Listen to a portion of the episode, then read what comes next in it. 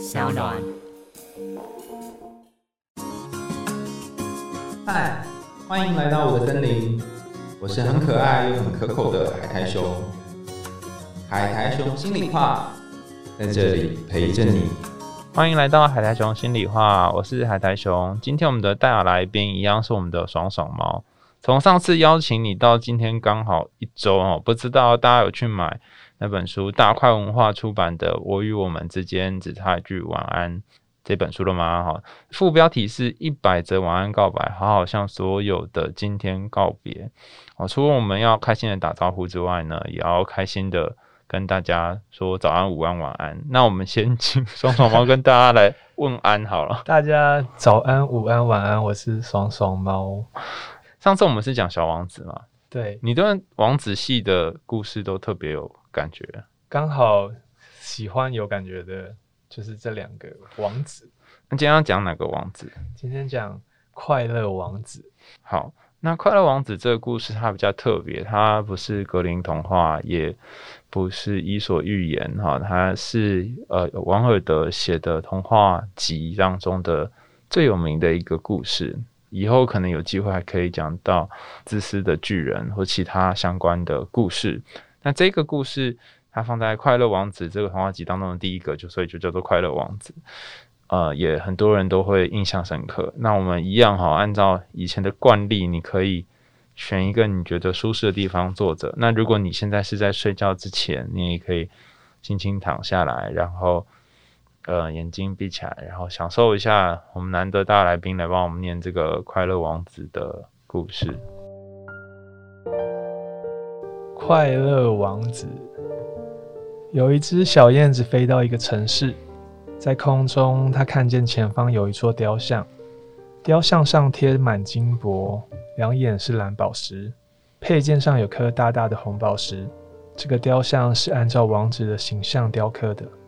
这个王子生前住在一个静止忧伤的皇宫，因此他从来不知道什么是眼泪。小燕子刚飞到的时候，打算睡在雕像的脚上，但他把头埋进翅膀中时，却感到一滴一滴的水珠打在他的身上。抬头的时候啊，燕子发现快乐王子居然在哭泣，因为从雕像的制高点，王子看见整个城市的丑陋与悲惨。因此，快乐王子请燕子把自己宝剑上的红宝石给雕出来，送去给一个身纹分文的女裁缝师。裁缝师的儿子生病了。但他却只能喝河水。他很希望吃到一个冰凉的橘子，但是他们没有那个钱，没有那个费用。第二天夜里，快乐王子看见在一个阁楼上有个剧作家正在写剧本，可是他冷的连笔都握不住。于是，快乐王子请燕子把他的一只眼睛上的蓝宝石给雕出来，送给剧作家。第三个晚上。快乐王子看见一个卖火柴的女孩，不小心把所有的火柴打翻了，掉到水沟里。担心女孩回家会被父亲指责，快乐王子再度请燕子雕出他另外一眼的最后一个蓝宝石，送给那个女孩。王子把他自己的双眼都送出去了，他送出了他所有的三颗宝石，再也无法看见任何的东西，只好拜托燕子绕着城市飞。把他看见的事情告诉王子。燕子飞了一圈后，把城市里的困苦都告诉了王子。王子因此下定了决心，要把身上所有的金箔送给困苦的人们。最后，冬天的深夜实在太过寒冷了，燕子亲吻了王子一下，就坠落于王子的脚边，死掉了。而王子那个千兆的心也破裂了。隔天早上，市长发现雕像已经不再美丽，便把雕像拆掉，丢进熔炉里。但雕像的心却一直都没有融化，被丢到废弃物堆里，就在燕子的尸体旁边。最后，上帝要天使把城中最宝贵的两样东西找来，天使便呈上了燕子和王子破裂的心。上帝称赞天使的选择，并下令燕子。在他的花园里永远的歌唱，快乐王子则在黄金城市中永远颂扬上帝。这个故事你觉得是快乐的吗？怎么有一点悲伤？我觉得超悲伤的。我看的时候觉得好好难过，他好像鬼故事哦。为什么像鬼故事？因为他可能生前他没有办法难过，然后后来他才看到了这些，他终于可以哭，可是他却一直一直的不断的给，然后给到最后他连看的能力都没有了。我觉得这很像某一些一直说自己很正面、很积极。像我以前画画的时候，也会被说是很疗愈、很正面，然后文字很正面。但我我其实我的那个 Facebook 的标语是“世界有一点忧伤，也有点幽默”，用第二个角度看。就我会叫 Second 的原因是，我觉得其实两个角度都要有。你可以很快乐，可是我觉得快乐的同时有一点点悲伤或负消极或负面，其实也也无妨。就是人真的需要有。其他东西去平衡，就是如果只有单纯的快乐放在自己身上的时候，会变成一个很压力很大的故事。所以他虽然叫做快乐王子，可是他第一幕就流眼泪了。对我光是看到那个绘本的封面，我就觉得好沉重，然后那个两行眼泪是会流到心里面的。嗯。因为大家看不到这个绘本的封面，他特别选了一个呃有上人文化出版的一本绘本。那封面是快乐王子，是金黄色的，然后流着眼泪，而且他还笑着。对，就是那个他是笑着流眼泪，然后那个嘴角上扬，就是一副不是很自然的样子。然后一个悲伤的小燕子依偎着他。其实小燕子原本是要赶着再去过冬，在绘本里面，然后他要飞去。其他的地方找他的同伴，嗯，但是因为王子他没有办法移动，他只能伫立在这个广场里，然后他终于可以看到一般人遇到的困难，嗯，所以他就一直拜托拜托燕子留在他旁边。那燕子他其实做了很多事，然后他原本可以去做他想做的事，可是他为了王子留下来。对，他其实一开始好想很想逃，可是他。在那个绘本里面，他去第二个人家，就是那个发烧的小男孩家。嗯，他看到那个小男孩发很高的烧，然后跟妈妈说：“妈妈，我想要吃一个冰凉的橘子。”可是他们没有钱。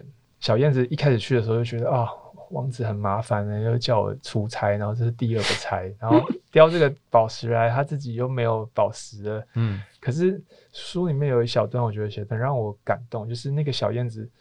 把宝石叼到他的床边之后，他用他的那个翅膀打开来，然后轻轻的帮那个小男孩扇风，嗯，然后那个小男孩就舒服很多，嗯，我觉得那个画面让我很有画面感之外，他书里还说那个小燕子就是小燕子有点傲娇，它飞出去的时候就说，虽然那个家很冷很破烂，可是我心里面暖暖的。哦，这么傲娇的燕子竟然可以说出这种话，嗯，然后那个当下我觉得。更更感动一点，就是他在做那个举动的时候，心里面涌上了一股温暖的感觉。他可能自己都不知道那是什么。嗯，那当应该是就是受伤的小孩，他被拯救之后，你觉得王子的心情是怎么样的？这个故事好难解，因为他这个城市里还是会每个角落有不断有新的悲伤上演。嗯。大家都没有看到这个绘本哦，我我看到中华猫带来这个绘本是，它的城市是很破旧的，然后有很多很贫穷的事情正在发生。对，却在广场里放了一个全部贴满金箔跟钻石的快乐王子雕像，然后市长还因为它太过破旧，所以最后把它弄回。对，因为燕子把它的三颗宝石叼走，然后。身上还有一些金箔，可是后来看到太多人还是很穷苦，所以他就跟燕子说：“你把我身上的金箔一破一片一片都雕下来，送给那些市民吧。”嗯，最后已经没有了金箔，没有钻石，然后又被利用价值，对，被市长嫌太丑，然后就把它丢弃。然后因为他的心是铅做的，所以怎么样烧都烧不掉，所以最后就是留下一个心跟一个燕子的尸体。你觉得市长是一个怎么样的人？就是他让整个城镇都是残破的样子，但是唯有一个王子是一个快乐的脸的样子的王子，而且他全身有很多的宝石跟金箔。我觉得有一点点逃避真实吧，有点比较爱慕虚荣，觉得好像放了这个金碧辉煌了，大家就会觉得很好。嗯，就看了这个，好像就呃一切都没什么问题。其实有一些地方是真正的问题要去解决，但他并没有，他就改了一个雕像，然后演演过是非这样子。对，反而更显露出了那个残破的感觉。那最后王子就这快乐王子已经变成丑丑的样子，市长把他弄掉，你觉得那时候他的心情是什么？某一种解脱吧，为什么？因为他眼看着这一切，嗯但他却无法做任何的事情，因为他就是雕像，他被树立在那，他连身上可以给的他都给完了。嗯我觉得他如果继续在那个广场上，他的心应该会更疲累。对，嗯那市长呢？市长他把这个王子拿去烧掉，他有什么感觉？他原本是一个想要逃避一切，然后弄一个铜像在市中间，然后好像一副金碧辉煌，但实际上有很多问题他都不不去解决的人。嗯，我觉得市长可能就会在想一个更夸张的雕像吧。然后再重新再改一个在中间，对，可但他也没有要解决他的问题。对，因为其实他没有从本质上去修改啊，他就是在添加表面的和平跟快乐而已。这个故事让你想到什么？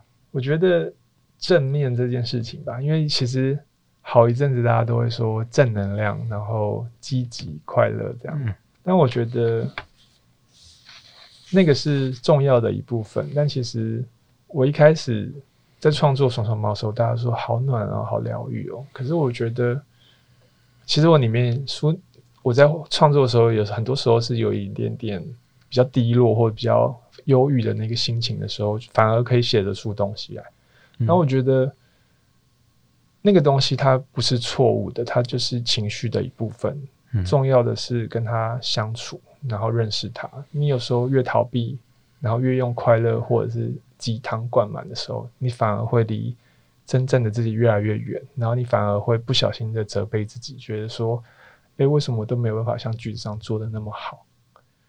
所以甚至你就会获得一颗用铅做成的心。对我觉得那样会离真正的内心会有距离。嗯对，所以我后来在创作的时候，我不抗拒某一些一开始让人家会觉得有点悲伤的事情，像我的那个书一写出来的时候，然后公司就说怎么那个序这么的哀伤，嗯然后这个书不是很疗愈的吗？嗯我说会很哀伤吗？其实我自己读不出来，因为我觉得那个是一个情绪啊，然后它是一个书的引言，嗯它是进到一个我还没有睡前的那个焦虑不安的感觉。但我觉得那个感觉它没有不好，它嗯其实是需要被写出来，跟让大家可以看到说，我也会这样。嗯嗯嗯其实我觉得那样子才是真正健康的一个，或者是疗愈的一个重要的开始。承认有那些伤痛，上次我们讲到那个小王子啊，小王子的最后一章是他被蛇咬，然后挂掉嘛。那这个蛇也很有趣哦，它通常是在故事里面，它通常是毒品或是毒的象征，它会带来死亡，可它同时也是一种解脱，就是让小王子从这个世界上消失，必须透过某种方式。那被毒蛇咬是其中一种可能。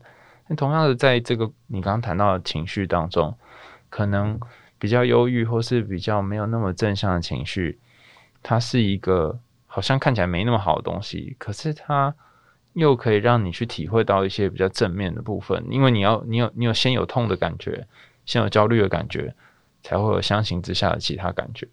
不然你看像快乐王子这样，他那个国家好可怕、哦，它是一个 禁止忧伤的皇宫、哎。对吧、然后他从来没有哭过，然后没有哭过的话，表示他必须把这些眼泪都累积起来，压抑在心里，然后等到他已经整个人都变成雕像一般坚硬的时候，才笑着，然后又哭。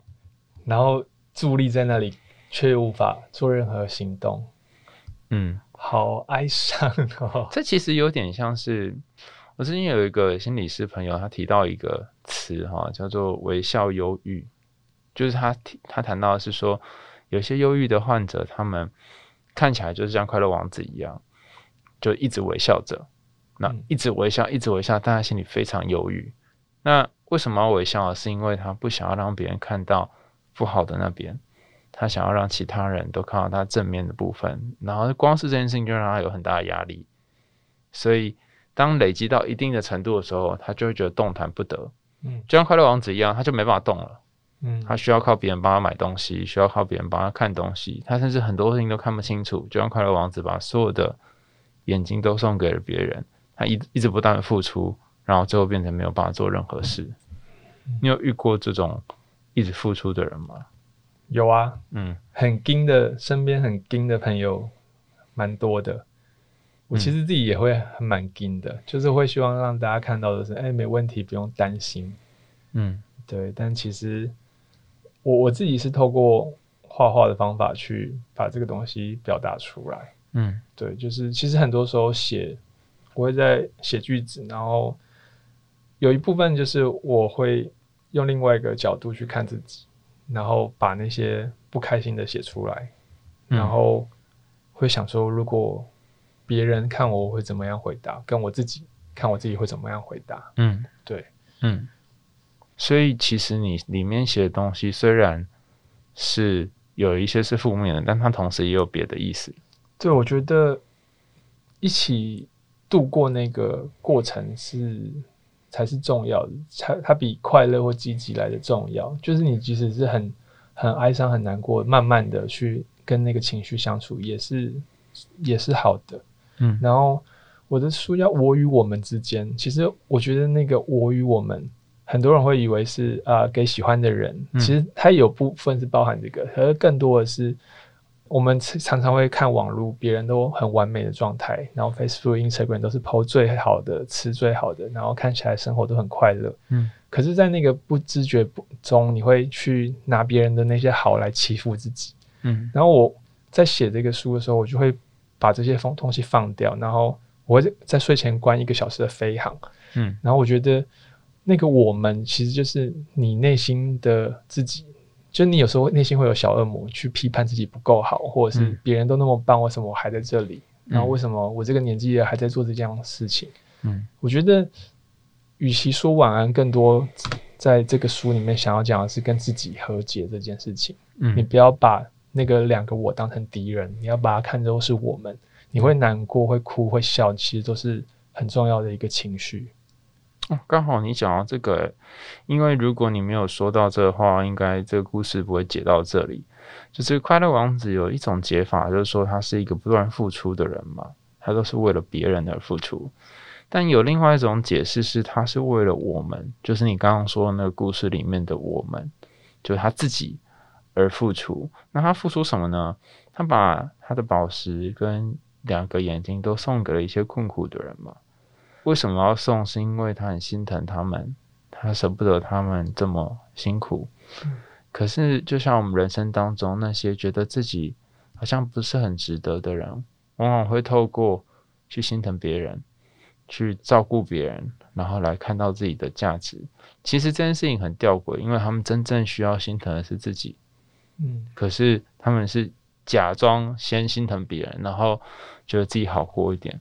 那这个快乐王子他在心疼这些不同角色的时候，其实也是在心疼他心中那个很渴望吃到凉凉的橘子的发烧的自己，心疼那个很冷很冷的那个剧作家，还有心疼那个心中好不容易做了一些事情，可是却撒了一地的卖火柴的小女孩。他做了三次心疼自己的事，甚至他把整个城镇，如果都是他的一部分的话，他把他身上那个表面的盔甲，金色的盔甲卸下来，然后拿去心疼这整个他内心这些我们。嗯，会不会其实这一整个故事啊，它不是一个城市，它其实只是在看镜子。哦对耶，这是一个好棒的隐喻哦。他看到内心有一个个镜子，然后镜子里面这个城市有很多悲伤、困苦的人，但他表面上看起来是一个快乐的王子。嗯，嗯他希望让大家觉得我 OK，我没有问题。可是他其实心里面一块一块的在剥落。所以当他剥落的时候，就像你刚刚说的，是一些负面的悲伤，然后看起来很很很难过的一个故事。可是也因为这样的剥落，他那个那些心中很很苦的人，那些我们嗯才有被照顾到。嗯然后照顾到之后，他才终于能够离开这个坚硬的躯壳，然后上天。可是这不是随便一搞就可以了，好像燕子这个角色也挺重要的。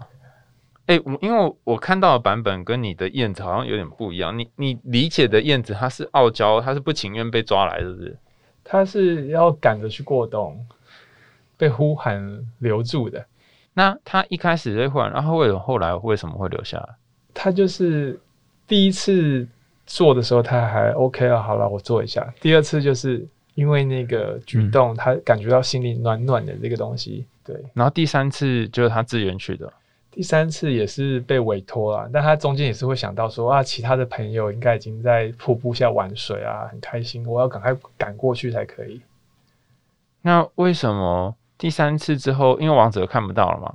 嗯，那他为什么要留在王子身边呢？更不舍了吧，因为他连看都看不到，他等于他成为了他的眼睛。哦他一开始他是他的脚，因为他不能移动嘛，他可以嗯飞，他可以拿过去。可是他后来连看都看不见了。嗯我觉得也像小王子一样，他们产生了一些情感，互相照应的这件事情。嗯，然后他一开始本来是不太情愿，可是后来变成进入了这样子的一个伙伴的关系，就愿意去照顾这个王子。对，然后他他也可以依缩在那个王子的脚边睡觉，这样有一个温暖。但这个故事有一个 bug，因为他就没有吃东西了，吃东西就是燕子它就它就它都是一直在飞翔，所以它最后不是因为太冷然后饿死了嘛，嗯，应该是真的太冷了。然后被冷死的。嗯，就在他的身旁。你看的那个版本，他有亲王子一下吗？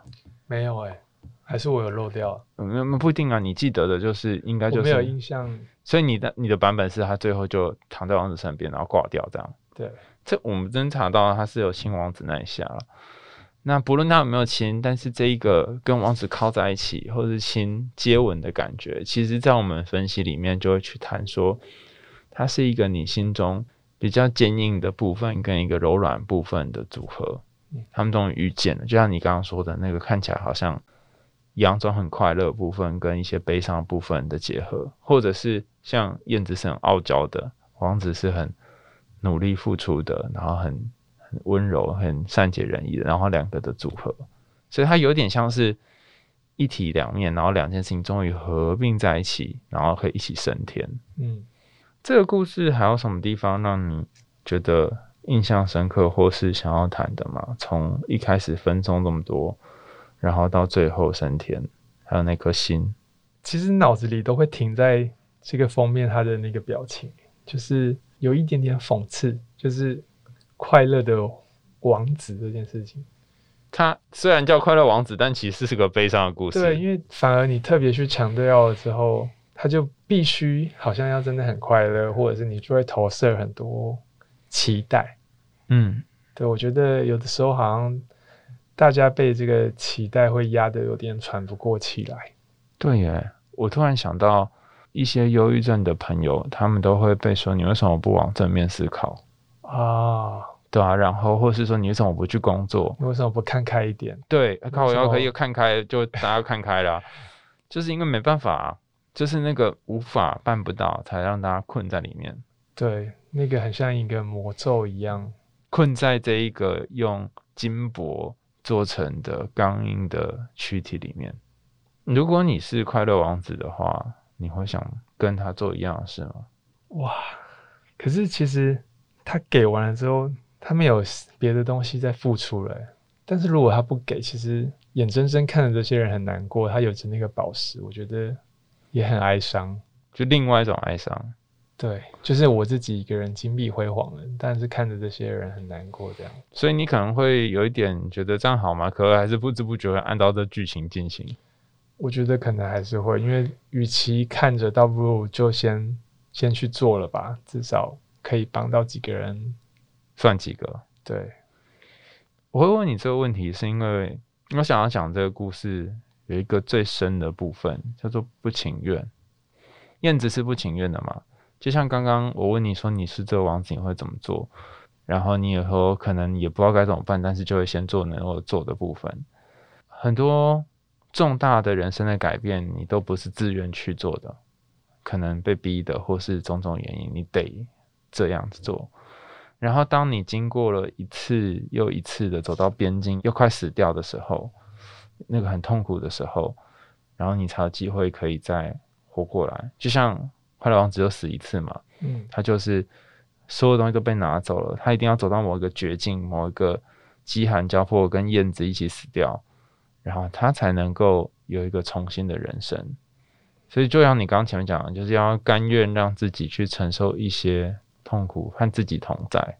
嗯嗯，我记得我之前看你 Facebook 的文章，然后我很喜欢有一个就是不要问应不应该，就是有时候我们会常常听别人的应不应该，可是忘了问自己心里面的想不想要。嗯就是我应该要怎么样，你应该怎么样？妈妈说我应该要怎么样，先考上一个好的学校，我应该嗯呃在这个年纪做到别人期待的什么。嗯可是常常最后到头来已经发现动弹不得的时候，才去问自己心里的想要，就是已经像是广场上的雕像的时候，才来问自己。哇，你想的好好哦，而且再来问自己想要，如果还问得到，那表示你运气很好，因为很多人至少心还是自由的。对对对，很多人是已经变成签了，他完全不知道自己想要什么。为什么他要说我也不知道自己想要什么？因为他已经长期是扮演那个应该的角色。诶，这个我也没有想过。诶，的确，他就像是一个应该快乐的王子。嗯，因为他可能拥有着别人的期待，然后家长希望他长成什么样子，他的名字就叫做快乐。啊，真的哦，现在想起来又有另外一种程度的悲伤，所以这个故事其实很像鬼故事，就是悲悲喜交替啊，有两种不同的解释的路线。不过我觉得好处是，这个故事无论它到底有多悲伤，至少有一只燕子陪它。嗯，而且他是一个很善良在付出的人。他是一个嘴硬，但是还后来后来这种 还是会去帮忙。所以我觉得该哭的时候还是要好好的哭、欸，哭跟笑是一样重要的东西。然后哭完之后，你可以想想看你有没有燕子可以帮你送货，或者是陪你度过那个很难过的时候。我觉得燕子搞不好是一种逃避或者是传达。就例如说，你有一个朋友可以跟他讲所有的心事，嗯当你盯得很完美的时候，他至少是一个可以你在他面前不用假装，嗯你可以把所有的事情跟他讲。嗯，我觉得有一个那个出口的话，把你那些心情传递出去的话，你比较可以有一点点解脱的机会。哦，所以燕子也是一种出口，你的情绪的出口。他可能是好朋友，他可能是一个智商师，他可能是一个不太熟的陌生网友，但他可以让你自由自在的去讲讲你看到的。哦，哦，因为时间的关系哦，我们又没办法完整的很每一个细节都讲到。可是我很开心今天能够讨论到这个不是很开心的王子，对他其实不太开心，但是他被冠上了这个开心的呃名词。好，在故事的最后，想要跟大家分享一下，就是爽爽猫的这一本新书《我与我们之间只差句晚安》，一百则晚安告白，好好向所有的今天告别。如果你明天就会像快乐王子一样看不到世界，然后你闭上眼睛之后，你就要进入另外一个梦境，然后或者你也不知道明天会不会醒来。你在睡觉之前，你想要跟谁说晚安呢？或是你想要跟谁道别呢？有没有什么想说的话，或是没有没有说出口，你会觉得很后悔的事情？好，那今天非常谢谢爽爽猫，谢谢，好，我们下次见，拜拜，拜拜。